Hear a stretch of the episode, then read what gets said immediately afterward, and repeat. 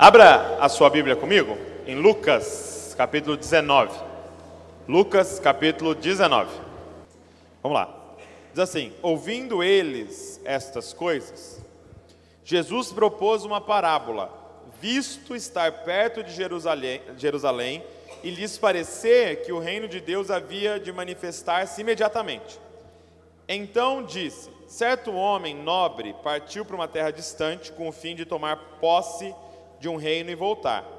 Chamou dez servos seus e confiou-lhes dez minas e disse-lhes: Negociai até que eu volte. Mas os seus concidadãos os odiavam e enviaram após ele uma embaixada dizendo: Não queremos este reino, eh, que este reine sobre nós. Quando ele voltou, depois de haver tomado posse do reino, mandou chamar os servos a quem deram o dinheiro, a fim de saber que negócio cada um teria conseguido. Compareceu o primeiro e disse: Senhor, a tua mina rendeu dez. Respondeu-lhe o Senhor: Muito bem, servo bom, porque foste fiel no pouco, terás autoridade sobre dez cidades. Veio o segundo dizendo: Senhor, a tua mina rendeu cinco. E a este disse: Terás autoridade sobre cinco cidades. Veio então outro dizendo: Eis aqui, Senhor, a tua mina, que eu guardei embrulhada num lenço, pois tive medo de ti, que és homem rigoroso, tiras o que não pusestes e ceifas o que não semeastes. Respondeu-lhe, servo mau, por tua própria boca te condenarei. Sabias que eu sou homem rigoroso, que tiro o que não pus e ceifo o que não semeei? Por que não puseste meu dinheiro no banco? E então, na minha vinda, o receberia com juros. E disse aos que o assistiam: Tirai-lhe a mina e dai ao que tem dez. Eles ponderaram: Senhor, ele já tem dez. Pois eu vos declaro: a todo o que tem, dar-se-lhe-á, dar-se-lhe-á, mas ao que não tem, o que tem lhe será tirado. Quanto, porém, a esses meus inimigos, que não quiseram que eu reinasse sobre eles, trazei-os aqui e executai-os na minha presença.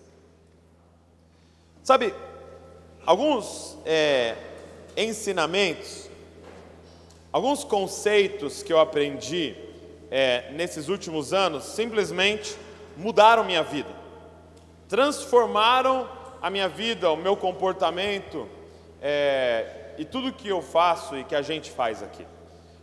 Um dos principais conceitos que mudou a minha vida é, foi o conceito do reino de Deus.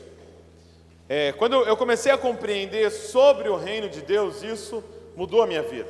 Quando eu comecei a compreender que o reino de Deus não era um lugar, apesar de que ele vai acontecer num lugar, mas que o reino de Deus é um tempo. Na verdade, a melhor tradução seria o reinado de Deus. Quando eu comecei a compreender isso, que o reino de Deus, em sua totalidade, na verdade, é a era por vir, e, e, que é um governo completamente organizado, que ele vai governar sobre todas as coisas, isso começou a mudar a minha vida, esse conceito. E aí, é, não só esse conceito, mas todo o conceito de escatologia e fim dos tempos também começou a mudar nosso comportamento. E um dos que foi mais forte para mim foi a questão do Evangelho da Graça.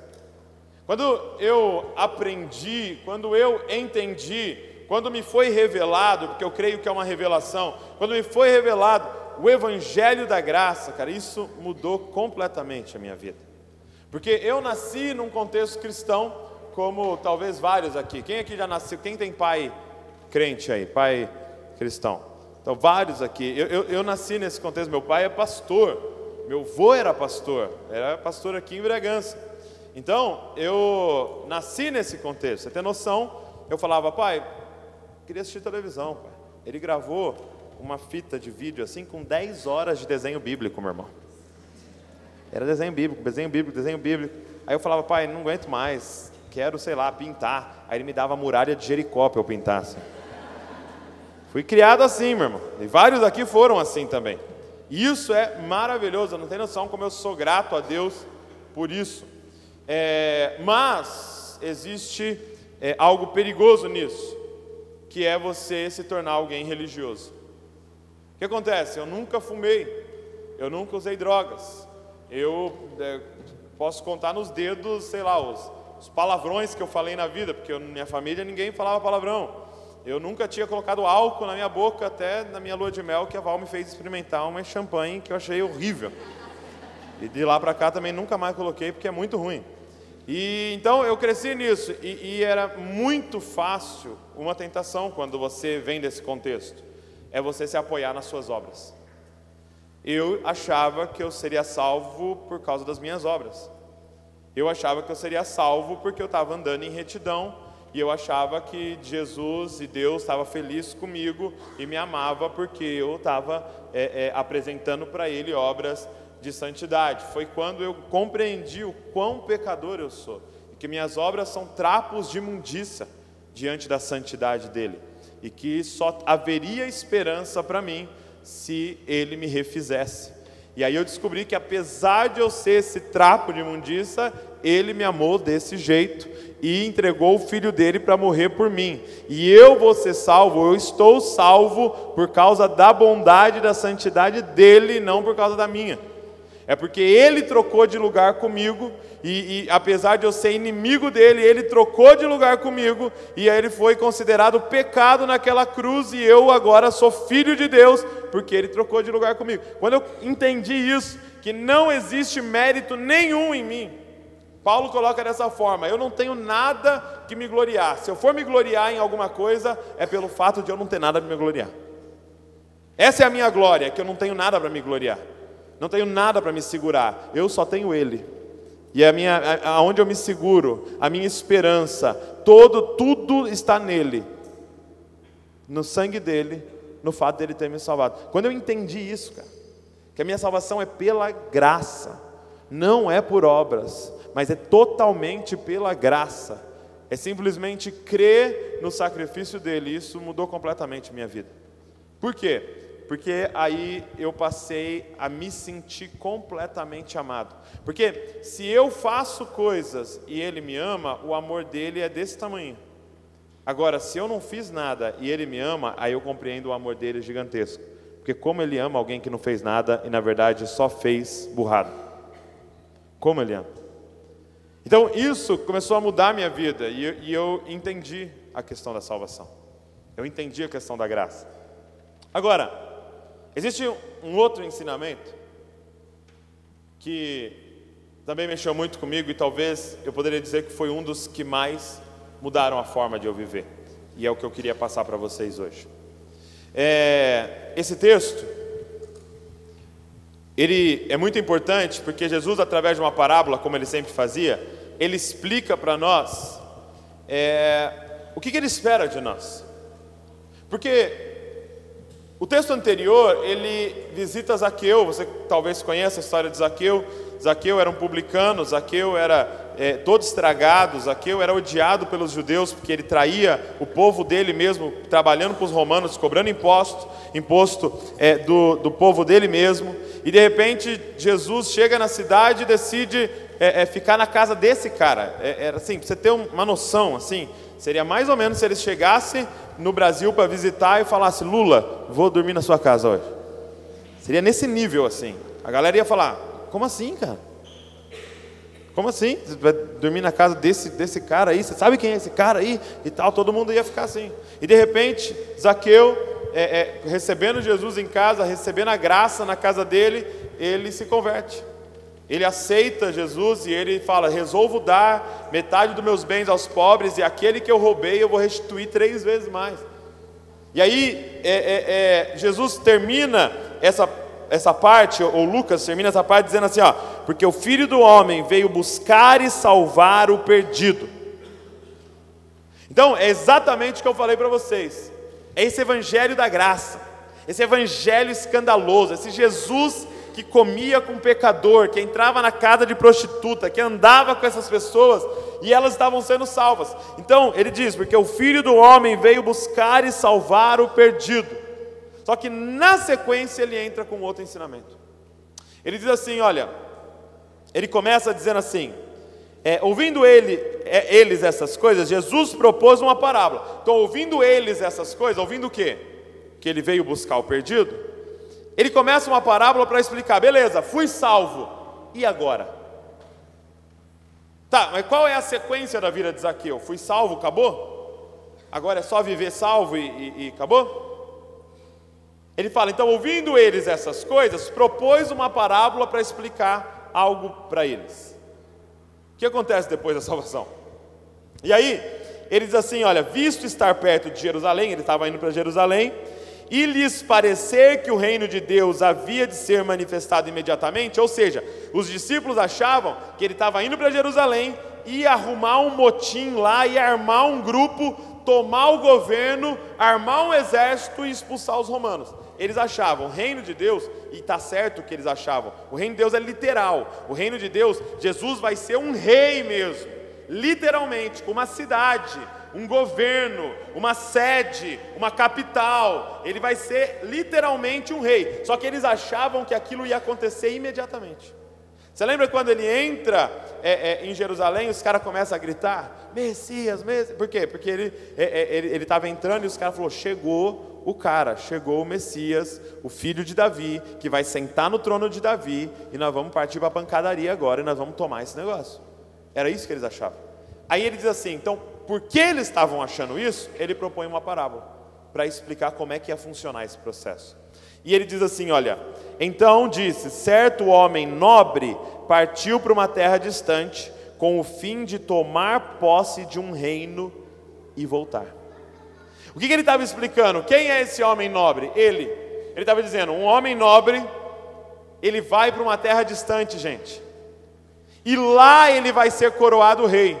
E quando ele tomar posse desse reino, ele vai voltar. Então o que ele estava explicando é que esse projeto de vir com o reino aconteceria em duas etapas. Ele teria que morrer, por quê? Porque não adiantava, gente, armar um exército, expulsar os romanos, se o mal que tinha nos romanos habitava também nos judeus e habitava em todos os homens. Então ele precisava fazer algo antes de armar esse exército. Ele teria que morrer por toda a humanidade, para liberar o Espírito Santo para dentro de nós, para começar uma regeneração dentro de nós, antes de armar esse reino. Porque senão ia dar na mesma de novo. E aí ele começa a explicar: então, eu vou ter que morrer, eu sou esse homem nobre, por isso que eu sou tão nobre, que eu vou morrer por vocês. E aí eu vou para uma terra distante, que é o céu, as regiões celestiais. Quando eu entrar nas regiões celestiais, eu vou então tomar posse desse reino. Eu serei coroado rei. Lembra que ele termina ressuscitado dizendo: Toda autoridade me foi dada no céu e na terra? Ou seja, ele vai então se tornar rei, e ele vai para essa terra e vai voltar. Olha a promessa: eu vou voltar. Agora, nós estamos nesse período em que o rei já venceu, mas foi para essa terra distante para ser coroado e disse que vai voltar. Agora, ele explica na parábola o que que esses servos dele que estão aqui precisam fazer nesse período em que ele ainda não voltou. Ele diz então o seguinte: então eu chamei os meus servos e dei uma mina para cada um. E mina aqui não é menina, tá bom? Pô, uma mina vagada, que legal. Não. Mina aqui era dinheiro. Agora, uma quantia de dinheiro. Então ele deu uma quantia de dinheiro para cada um e disse: Eu quero que vocês multipliquem essa quantia de dinheiro. Eu quero que vocês multipliquem esse tesouro. Eu estou dando, e veja o Evangelho da Graça, ele está dando de graça, ou seja, ele está dando, não é pagamento, não é que eles, é, é, não era salário, não era mérito, ele deu. O que eu entendo que é essa mina? O que é esse tesouro? É o Evangelho de Jesus Cristo.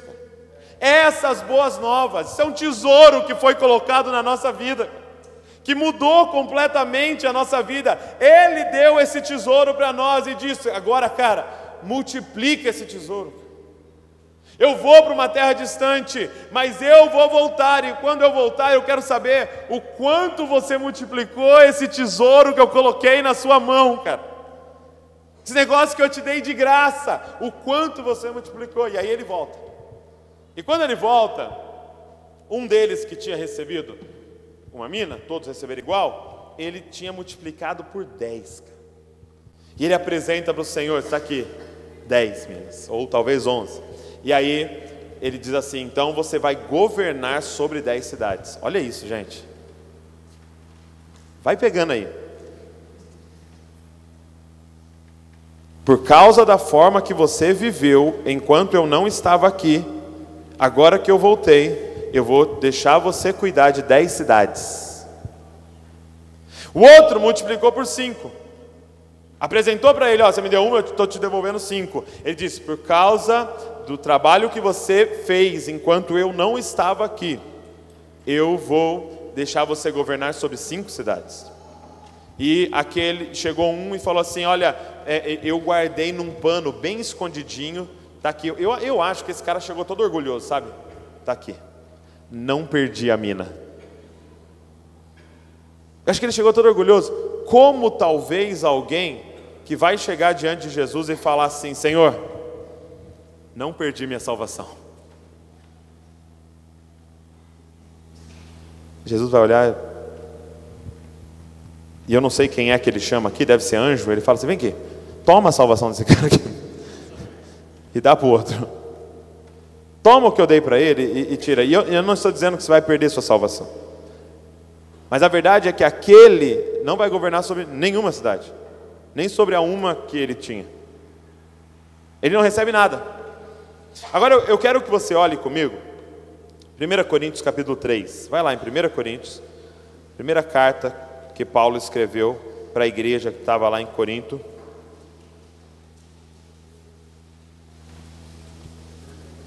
Capítulo 3.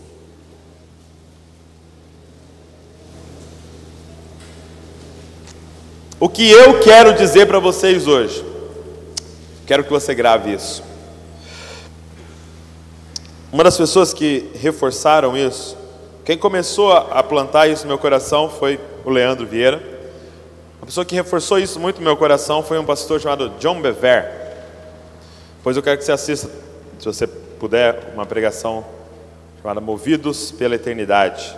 Maravilhosa. E uma frase que ele diz nessa pregação, ele diz assim: olha, onde, presta atenção, onde você vai passar a sua eternidade, depende da graça de Deus. Como você vai passar a sua eternidade, depende das suas obras. Presta atenção. Onde você vai passar a sua eternidade é salvação, é graça de Deus, não é por obras, é pela graça.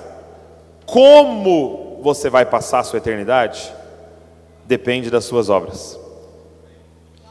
Cara, presta atenção no que eu estou te falando. Você já parou para pensar o seguinte: toda vez que eu olho para aquele ladrão da cruz, aquele sem vergonha que foi salvo no último segundo, Dimas, o primeiro vida louca da história, você fala, cara, não é possível quem já pensou isso? Não é possível que esse cara e Abraão são iguais no reino de Deus. Não é possível que esse cara e Paulo são iguais no reino de Deus. Não é possível que o cara, que o, que o, que o, o policial rodoviário, crente, chegou lá e o cara, no acidente, desesperado lá na Ferrari, ele falou: Cara, você crê em Jesus? Aceita Jesus? Repete isso aqui comigo. O cara repetiu, tal, creu, morreu. Não é possível que aquele cara e o Billy Graham são iguais no reino de Deus, cara. Não é possível, cara. Que eles estarão no mesmo lugar, isso eu não tenho dúvida. Mas como eles passarão a eternidade? Olha o que diz 1 Coríntios, e eu, eu, quero construir isso com você, eu quero, eu quero construir esse entendimento com você. 1 Coríntios 3, é, verso de número 10. Olha só. Segundo a graça de Deus, segundo o que? A graça de Deus, que me foi dada, lancei o fundamento como prudente construtor, e outro edifica sobre ele. Olha só, então, Paulo está dizendo: eu lancei os fundamentos dessa igreja, segundo a graça. Qual é os fundamentos dessa igreja? Jesus, Jesus Cristo crucificado e ressurreto Esse é o fundamento da igreja. Ele é o Senhor, Ele é Deus, Ele se revelou para nós, ele, nele nós somos adotados pelo Pai. Isso é graça. Agora, olha, olha como ele continua. Porém, cada um veja como edifica, porém, cada um veja como constrói em cima desse fundamento. O fundamento das nossas vidas, gente, é a salvação. O que edifica a nossa vida, o que sustenta a nossa vida é a salvação, e isso é graça. Agora, nós a partir desse fundamento, cada um vai construir. E aí ele continua dizendo assim, olha, porque ninguém pode lançar outro fundamento além do que foi posto, ao qual é Jesus Cristo. Contudo, se o que alguém edifica sobre o fundamento é ouro, prata, pedras preciosas, madeira, feno ou palha, manifesta-se, não, manifesta-se tornará a obra de cada um, pois o dia, presta atenção que está em maiúscula, o dia, que é o dia do juízo, o dia demonstrará, porque está sendo revelada pelo fogo, e qual seja a obra de cada um, o próprio fogo o provará. Se permanecer a obra de alguém que sobre o fundamento edificou, este receberá galardão. Se a obra de alguém se queimar, sofrerá ele dano. Meu irmão, deixa eu parar aqui, peraí. Ele está dizendo: Eu lancei os fundamentos, isso é graça, isso é salvação, isso é Jesus Cristo. Só que sobre esse fundamento, porque você concorda comigo que você recebeu Jesus Cristo e você não morreu? Você está vivo ainda. Você está vivo ainda, você está edificando. Sobre esse fundamento da salvação, você vai começar a construir. Ele diz: tem dois tipos de construção: madeira, feno e palha, ou ouro, prata e pedra preciosa. Tem dois tipos de pessoas construindo: madeira, feno e palha, ou ouro, prata e pedra preciosa. Madeira, feno e palha diz respeito a homem. Toda vez que você vê na Bíblia algo de madeira, é, é referência à humanidade. Isso diz respeito a nós. Madeira é, é, é, passageiro, é frágil, quebra, estraga, apodrece. Diz respeito a nós. Ouro, prata e pedras preciosas fala de Deus, fala de algo divino. Presta atenção. Cada um está edificando. E a pergunta é: para quem você está construindo? Cara, para quem você. Ó, não dá para julgar um ao outro. Por quê? Porque você olhando para mim nesses 30 minutos, parece que eu estou edificando uma obra de ouro, prata ou pedras preciosas. Porém, dá para pregar e ser para mim. O que vai julgar é o fogo. Quando nós chegarmos diante dele, é lógico que isso aqui é uma figura, ele vai ter lá um fogo e vai jogar as suas obras. Se queimar, foi tudo para você que você fez, cara. Se permanecer, era para a honra e para a glória dele, tudo o que você estava fazendo. Ele sabe o que o Brisa fez aqui hoje. Ele sabe o que cada um fez aqui hoje. Ele sabe o que eu estou fazendo. Ele sabe o que você está fazendo. Ele sabe do seu ministério. Ele sabe daquilo que você está fazendo no Instagram. Ele sabe das suas postagens no Facebook. Se é para ser aplaudido, coisa de homem, ou se é para a glória dele. Ele sabe e você sabe. Agora só tenho uma coisa para te dizer: onde você vai passar a eternidade é graça de Deus. Como vai ser a sua eternidade? É a construção que está fazendo hoje, cara. Com seus dias, com seus minutos, com as suas horas. Ele sabe se a sua empresa é para a glória dele ou é só para ganhar dinheiro.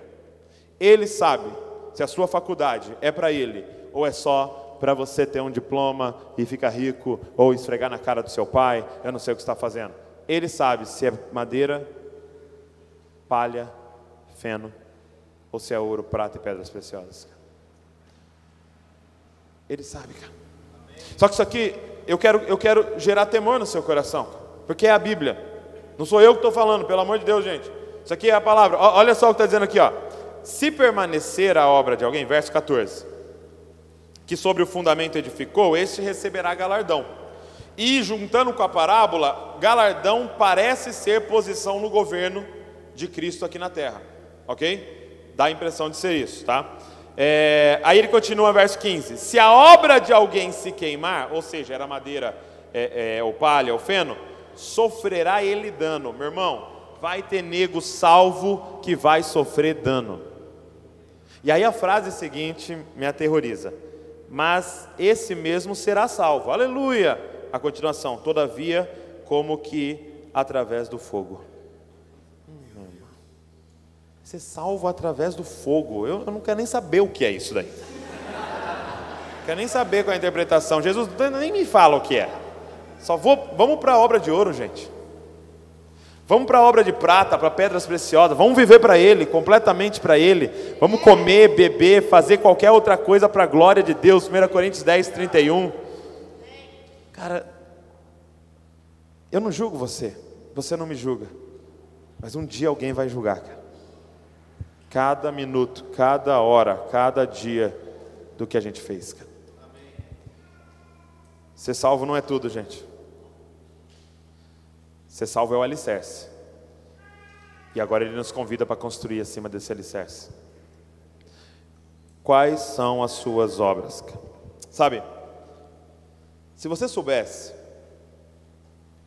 que as próximas 24 horas da sua vida, presta atenção, se você soubesse que as próximas 24 horas da sua vida vão determinar os próximos um milhão de anos da sua existência, como você viveria as próximas 24 horas da sua vida? Se você soubesse que o que você vai fazer nas próximas 24 horas da sua vida irão determinar os próximos um milhão de, ano, de anos da sua existência, como você viveria as próximas 24 horas da sua vida?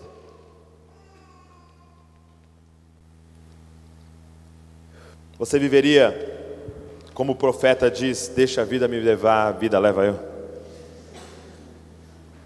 Você viveria assim? Você acordaria e falaria: ah, O que eu vou fazer hoje? Ah, não sei. Deixa eu ver se tem alguma coisa passando. Onde que eu vou? Acho que eu vou chamar alguém no WhatsApp, não sei o quê. Cara, você viveria assim? Se você soubesse que as próximas 24 horas da sua vida determinariam os próximos um milhão de anos da sua existência. Como você viveria essas próximas 24 horas? Cara, é essa informação que a gente está recebendo. O que você está fazendo hoje vai determinar como você vai passar a eternidade. É por isso que eu digo que é um ensinamento que mudou a minha vida. Por quê? Porque me fez ser intencional. Eu não vou ler qualquer coisa, gente. Sabe, esse ensinamento encerra o assunto de é, posso ouvir música secular? Então, pode, você faz o que você quiser, cara. Agora, eu não quero perder tempo. No momento que eu ligo uma música, eu quero estar tá construindo coisa de ouro, de prata e de pedra preciosa na minha vida, cara. Não é questão de pode ou não pode, é questão de, cara, eu estou numa construção, cara. Eu estou construindo. Posso ver o canal, não sei das quantas? Faz o que você quiser, cara. Mas é obra que você está construindo. Eu, eu, eu, eu, não gosto de perder tempo, eu não gosto de perder tempo nem no banheiro. Quando eu vou no banheiro, tenho que construir alguma coisa. Não é o que você pensou. Falando de leitura. Leva um livro quando você for no banheiro. Você está construindo alguma coisa na sua mente, cara. Cara, não desperdiça a sua entrada no YouTube, cara. Veja Jesus Cop, cara.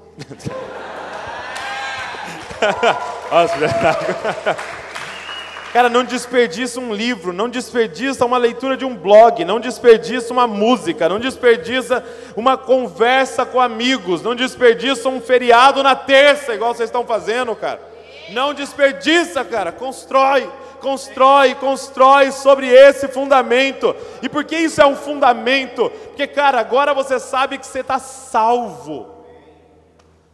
Você está salvo. O Pai te ama e você é dele para sempre. Você está livre agora. Você está livre da opinião dos outros. Ninguém nesse lugar precisa me aceitar. Ele me aceitou, meu irmão. Eu estou livre. Agora, nessa liberdade, eu posso construir. E o que você está construindo? O que você está construindo? Cara, viva de forma intencional cada minuto do seu dia. Porque a forma que você está vivendo, as suas obras vão determinar como você vai passar a sua eternidade. Sabe, o que mexe comigo nessa parábola é que um deles guardou, o terceiro guardou a mina, guardou aquele tesouro. Ele escondeu num pano e guardou. Quando o, o Senhor chegou, ele pá, mostrou, olha aqui, ó, intacta, limpinha, guarda. Agora, é, é, é, e, e, o Senhor fica bravo com ele, né? E a ponto de tirar dele aquilo, dá para quem já tinha mais. Eu te pergunto por quê? Qual é o problema de guardar? O problema é o seguinte, gente: quanto tempo ele demorou para vir? 10 anos? 20 anos? 30 anos? Não sei, não falo o tempo aqui, ó. certo que ele demorou um tempo. Esse cara recebeu no, no, no primeiro dia aquela, aquele tesouro, o que, que ele fez? Guardou. A minha pergunta é: o que ele fez todo o tempo que ele teve? Ele escondeu e fez o quê? Esse é o grande lance, gente. Ele escondeu e investiu o tempo dele em alguma coisa. Ele escondeu e passou os dias dele buscando alguma coisa. Ele escondeu e passou o tempo dele multiplicando para alguém. Para quem? Para ele, cara. Vivendo para ele. Pensando no dele. Ah, não, do meu Senhor está guardadinho aqui. E multiplicando o meu. E construindo o meu reino e construindo o meu império e cuidando lá das minhas coisas. Mas eu vou devolver intacto dele. Entenda, gente, o maior tesouro que ele deu para esses caras não foi a mina. O maior tesouro que ele deu para esses caras foi o tempo. Não é onde você colocou a mina, é onde você colocou o tempo. Quem está entendendo o que eu estou falando, cara? Cara, essa mina que está na sua mão se chama tempo. Aonde você está colocando o seu tempo? Quem assistiu? Quem lembra de um, de um, vídeo que eu fiz do Pokémon Go? Alguém, alguém viu o Pokémon Go? Depois você assiste lá, se você não viu. Maravilhoso. É o seguinte, cara. Os caras ficavam me mandando, na época que saiu, quem lembra do Pokémon Go? Lembra do, do aplicativo de caçar Pokémon lá? Né, que você instalava e você ia nos lugares, tinha Pokémon e tal. Aí os caras estavam mandando WhatsApp para mim toda hora. Não, esse negócio é do demônio, sabe? As tias ficam mandando. Os satanistas criaram Pokémon Go. Aí eu falei, ah, vou gravar um vídeo. Eu falei, gente, não é do demônio. Porque eles falaram que era demônio de bolso, né? Falei, não é, a, tradução é monstro de bolso, né? Porque é um monstrinho, Pokémon é uns monstrinhos. Não tem nada a ver, gente. Não é do demônio o negócio. Fica tranquilo. Agora, qual é a estratégia de Satanás? Roubar o nosso tempo. Porque aí você não instala o Pokémon Go e fica no Globo Esporte o dia inteiro. Aí você fala, não, mas o negócio do demônio não entra no meu celular. Gente, sabia que o diabo, a maior investida do, do diabo nem é tanto fazer você pecar? Sabe por quê? Porque se você pecar, você vai para o pé da cruz e é perdoado. Mas ele sabe que se você perder tempo, isso nunca mais volta. É por isso que ele está criando entretenimento, entretenimento, entretenimento, entretenimento, entretenimento. Você ficar igual um bobo e não investir o seu tempo em obras de ouro, de prata e de pedra preciosa, cara.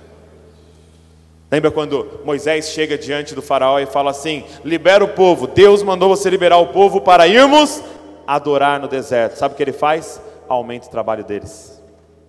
Por quê? Porque esse povo está com tempo livre para pensar em adorar a Deus, então eu vou aumentar o trabalho deles. É isso que Ele está fazendo com nós, cara. Quem tem a sensação que não tem tempo para nada, cara? Será que o Faraó já não aumentou o nosso tempo? Já não roubou o nosso tempo? Cara? A ponto de não lembrarmos e não termos tempo de adorar. Cara, presta atenção. Esse servo, ele escolheu viver uma vida confortável. Esse servo escolheu a porta larga. Esse servo escolheu não se arriscar. Entenda, o, o, o, rei não está repreendendo ele porque ele perdeu a mina. Ele não está repreendendo ele porque ele não multiplicou a mina. Ele está repreendendo ele porque ele não viveu uma vida arriscada por amor ao rei. Ele escolheu a vida confortável, ele escolheu a vida com menos risco. Eu tenho algo para te dizer: o Evangelho é um caminho de risco, o Evangelho é um caminho perigoso. Ele disse: Ei, toma a tua cruz, negue-se a si mesmo e siga-me, cara. Ele disse: Seu pai vai te odiar, sua mãe vai te odiar, seus irmãos vão te entregar para a morte, cara, se você decidir me seguir. É um caminho de risco, é um caminho que a gente vai perder reputação, que a gente vai perder amigos e que a gente vai perder bons negócios, cara. Só que é um convite a se arriscar pelo rei, não por que vai ganhar aqui, mas por como vai passar a eternidade, cara. Cara, você crê na eternidade? Sabe, o grande lance com esse servo era essa, não era o fato dele ter, não, não ter multiplicado, ou ter perdido, ou ter pegado só duas, multiplicado por dois ou por três. Ou, o lance todo que ele disse é, cara, você não se arriscou, cara. Você não se arriscou. Você não viveu. Sabe, eu vi uma vez o Francis tinha dando uma, um, um exemplo muito legal. Ele trouxe uma trave da ginástica olímpica no púlpito, né? Aí ele falou assim, gente, imagina se uma moça no dia da Olimpíada, ela chegasse o momento da apresentação dela, e aí soltasse o cronômetro, aí ela pegasse e sentasse na barra assim, e ficasse bem quietinha, durante um minuto. Aí quando terminasse um minuto, ela pulasse da barra e fizesse.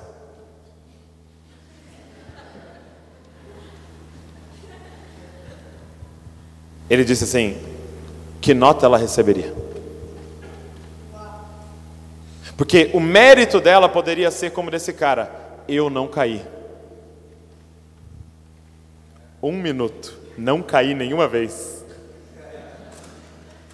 E quem disse que o objetivo era não cair? O objetivo era quem se arrisca mais. Tem gente que está deitado na barra orando, Senhor, que eu morra dormindo, Senhor. Sem dor, sem nada, Senhor, sem nenhum problema. Que nota será que o juiz vai te dar, cara? No dia que você chegar diante dele, que você for apresentar a vida que você viveu. Cara, o que você está construindo? Sabe, gente, é com muito amor que estou falando isso para vocês, cara. Precisa rever nossa vida. Precisa rever nossa vida. Abra comigo em Salmos 139. Eu quero encerrar te mostrando isso aqui. Salmos 139.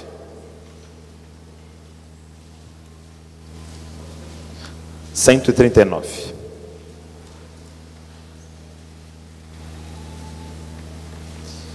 Eu queria encerrar com esse entendimento. Você não será julgado pelo que você fez, você será julgado pelo que você deveria ter feito. Ok? Você não será julgado pelo que você fez na sua vida, você será julgado pelo que você deveria ter feito na sua vida. Olha o que está escrito no Salmo 139, verso de número 16: Os teus olhos me viram, a substância ainda informe, e no teu livro foram escritos todos os meus dias cada um deles escrito e determinado, quando nenhum deles havia ainda. Cara, ele te viu antes de você ser formado, cara. Antes de você existir, você já era um sonho no coração de Deus, cara. Ele já te conhecia, ele já sabia sobre você. E ele escreveu um livro sobre todos os seus dias, cara. cada um deles determinado. Presta atenção, não tem um livro só escrito sobre o Obama, tem um sobre você, cara. Tem uma biografia sua no céu, sobre cada um, presta atenção, cada um dos teus dias.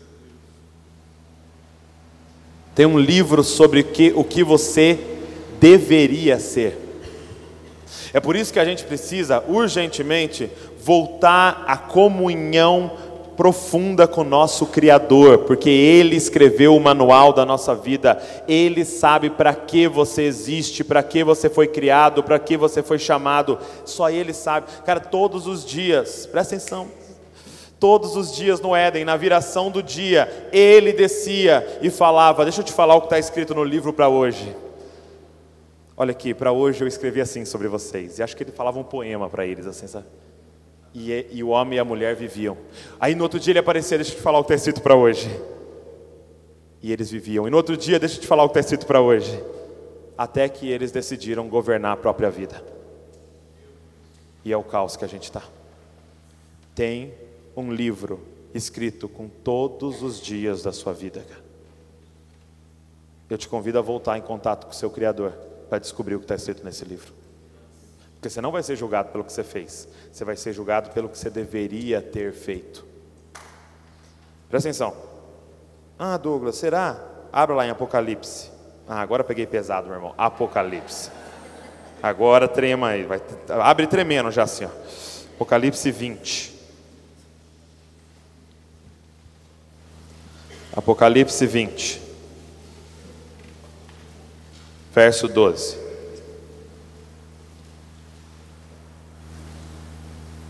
Presta atenção. Vi também os mortos, os grandes e os pequenos, postos em pé diante do trono.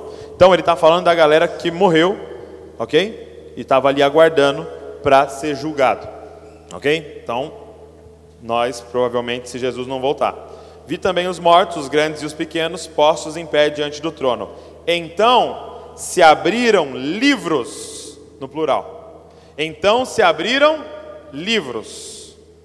E ainda outro livro, o livro da vida foi aberto. E os mortos foram julgados segundo as suas obras, conforme o que estava, o que se achava escrito nos livros. Meu irmão, um dia nós vamos estar diante de Deus e vão ser abertos livros sobre as obras de cada um, e aí vai ser aberto o livro, e esses dois livros serão comparados: o que ele escreveu sobre você e o que você decidiu viver, e você vai ser julgado a partir desses dois livros. Irmão, você precisa voltar urgentemente a ter contato diário com o teu Criador, cara. Porque você não vai ser julgado pelo que você fez, você vai ser julgado pelo que você deveria fazer. Tem gente que é mega bem sucedido na, na, é, é, na empresa, só que Deus chamou para ser mãe e preparar o próximo pessoa que ia impactar a nossa nação. Você não vai ser julgado pelo que você fez, mas pelo que você deveria ter feito, cara. E tem gente que está é, é, é, trabalhando numa área que Deus queria dentro da igreja, e tem gente que está dentro da igreja e Deus queria trabalhando lá fora. Você não vai ser julgado pelo que você fez, você vai ser julgado pelo que você deveria ter feito. Existe um livro escrito a seu respeito, e o Espírito Santo está doido para ler esse livro na sua orelha, só que você não para, cara. Só que o faraó te encheu de palha, te encheu de trabalho, e você não consegue parar para ouvir o que ele escreveu no livro a teu respeito. Gente, aonde nós vamos passar a eternidade é graça, mas como é obras. É o tanto que você vai se arriscar nesse um minuto de apresentação que você tem, porque a nossa vida é um piscar de olhos. Nós já estamos em maio. O que, que você construiu esse ano? O que você construiu, eu sei. A pergunta é: de que material é o que você construiu? É madeira? Sabe, gente, a gente só tem uma vida para queimar. A gente só tem uma vida para queimar. Esse dia não volta mais, gente. Esse dia não volta mais. O que você fez hoje, cara? A gente só tem uma vida para queimar, gente. Eu já estou com 30 esses 30 anos não voltam mais, cara. Onde eu investi, investi, cara. Só dá para olhar para frente. A gente só tem uma vida para queimar, cara. Vamos para queimar pela eternidade, cara. Não queima por este lugar, cara. Não queima por este lugar. Nós vamos nos arrepender amargamente quando a gente pisar na eternidade, cara. Não queima por este lugar, sabe? O meu sonho, cara, é a gente poder falar como como Paulo, cara, em 2 Timóteo 4, só ouça. Ele diz assim: ó, quanto a mim, estou sendo já oferecido por libação, e o tempo da minha partida é chegado. Combati o bom combate, completei a carreira, guardei a fé. Já agora a coroa da justiça me, me está guardada, a qual o Senhor, reto juiz, me dará naquele dia, e não somente a mim, mas também a todos quanto amam a sua vinda. Cara, meu sonho é poder falar no final para meus netos, sabe assim? Combati o bom combate. Já estou dizendo que eu vou morrer bem velho, tá? Terminei a carreira. Como é que é o final mesmo? Guardei a fé. Lê para mim aí, meu. Sabe, eu vi um, um, cara dizendo assim, ele dizia assim, sabe qual é o lugar mais rico do mundo? É, ficou famosa essa história. Sabe qual é o lugar mais rico do mundo, cara? Você sabe onde é o lugar mais rico do mundo? Aí todo mundo já começava na Suíça, né, Itália, né, Estados Unidos. Ele falou, não, cara, é o cemitério. Porque lá estão enterrados os livros que nunca foram escritos, cara. Lá estão enterradas as igrejas que nunca foram plantadas. Lá estão tá enterradas as empresas que nunca foram abertas. Cara. Lá está enterrado assim, os filmes que nunca foram produzidos. Lá está enterrado aqueles que não leram o livro que o Pai escreveu a respeito deles. Cara. Cara, não, você não tem que escrever o livro, você não tem que viver segundo o livro que o seu coração está escrevendo. Você não tem que viver segundo o livro que seu pai quis escrever para você, o seu pai terreno. Você não tem que escrever o segundo livro que seus amigos escreveram para você viver. Você tem que viver segundo o livro que ele escreveu, cara. E ele quer revelar esse livro para você. Porque você não vai ser julgado pelo que você fez, cara. Você vai ser julgado pelo que você deveria fazer. E a minha oração é essa, Senhor, que a gente morra vazio. Que todo livro que tem que sair, saia, Senhor. Que todo filme que tem que sair, saia. Que toda igreja que tem que ser plantada, saia. Que todas as canções que o Senhor quer produzir, saiam, Senhor. Que todas as pessoas que eu tenho que alcançar, saiam, Senhor. Que tudo que eu tenho que fazer, saia, para eu poder dizer: Eu já estou sendo entregue como oferta de libação. Paulo estava dizendo: Eu estou indo vazio, Timóteo. Eu estou indo vazio, Timóteo, porque tudo que me foi proposto, eu fiz, cara. Essa seja a sua história, cara. Que ele diz que essa seja a sua história, cara. Paulo termina dizendo que não seja só a minha, mas de todos aqueles que amam a vinda do Senhor, cara. Que essa seja a sua história, cara.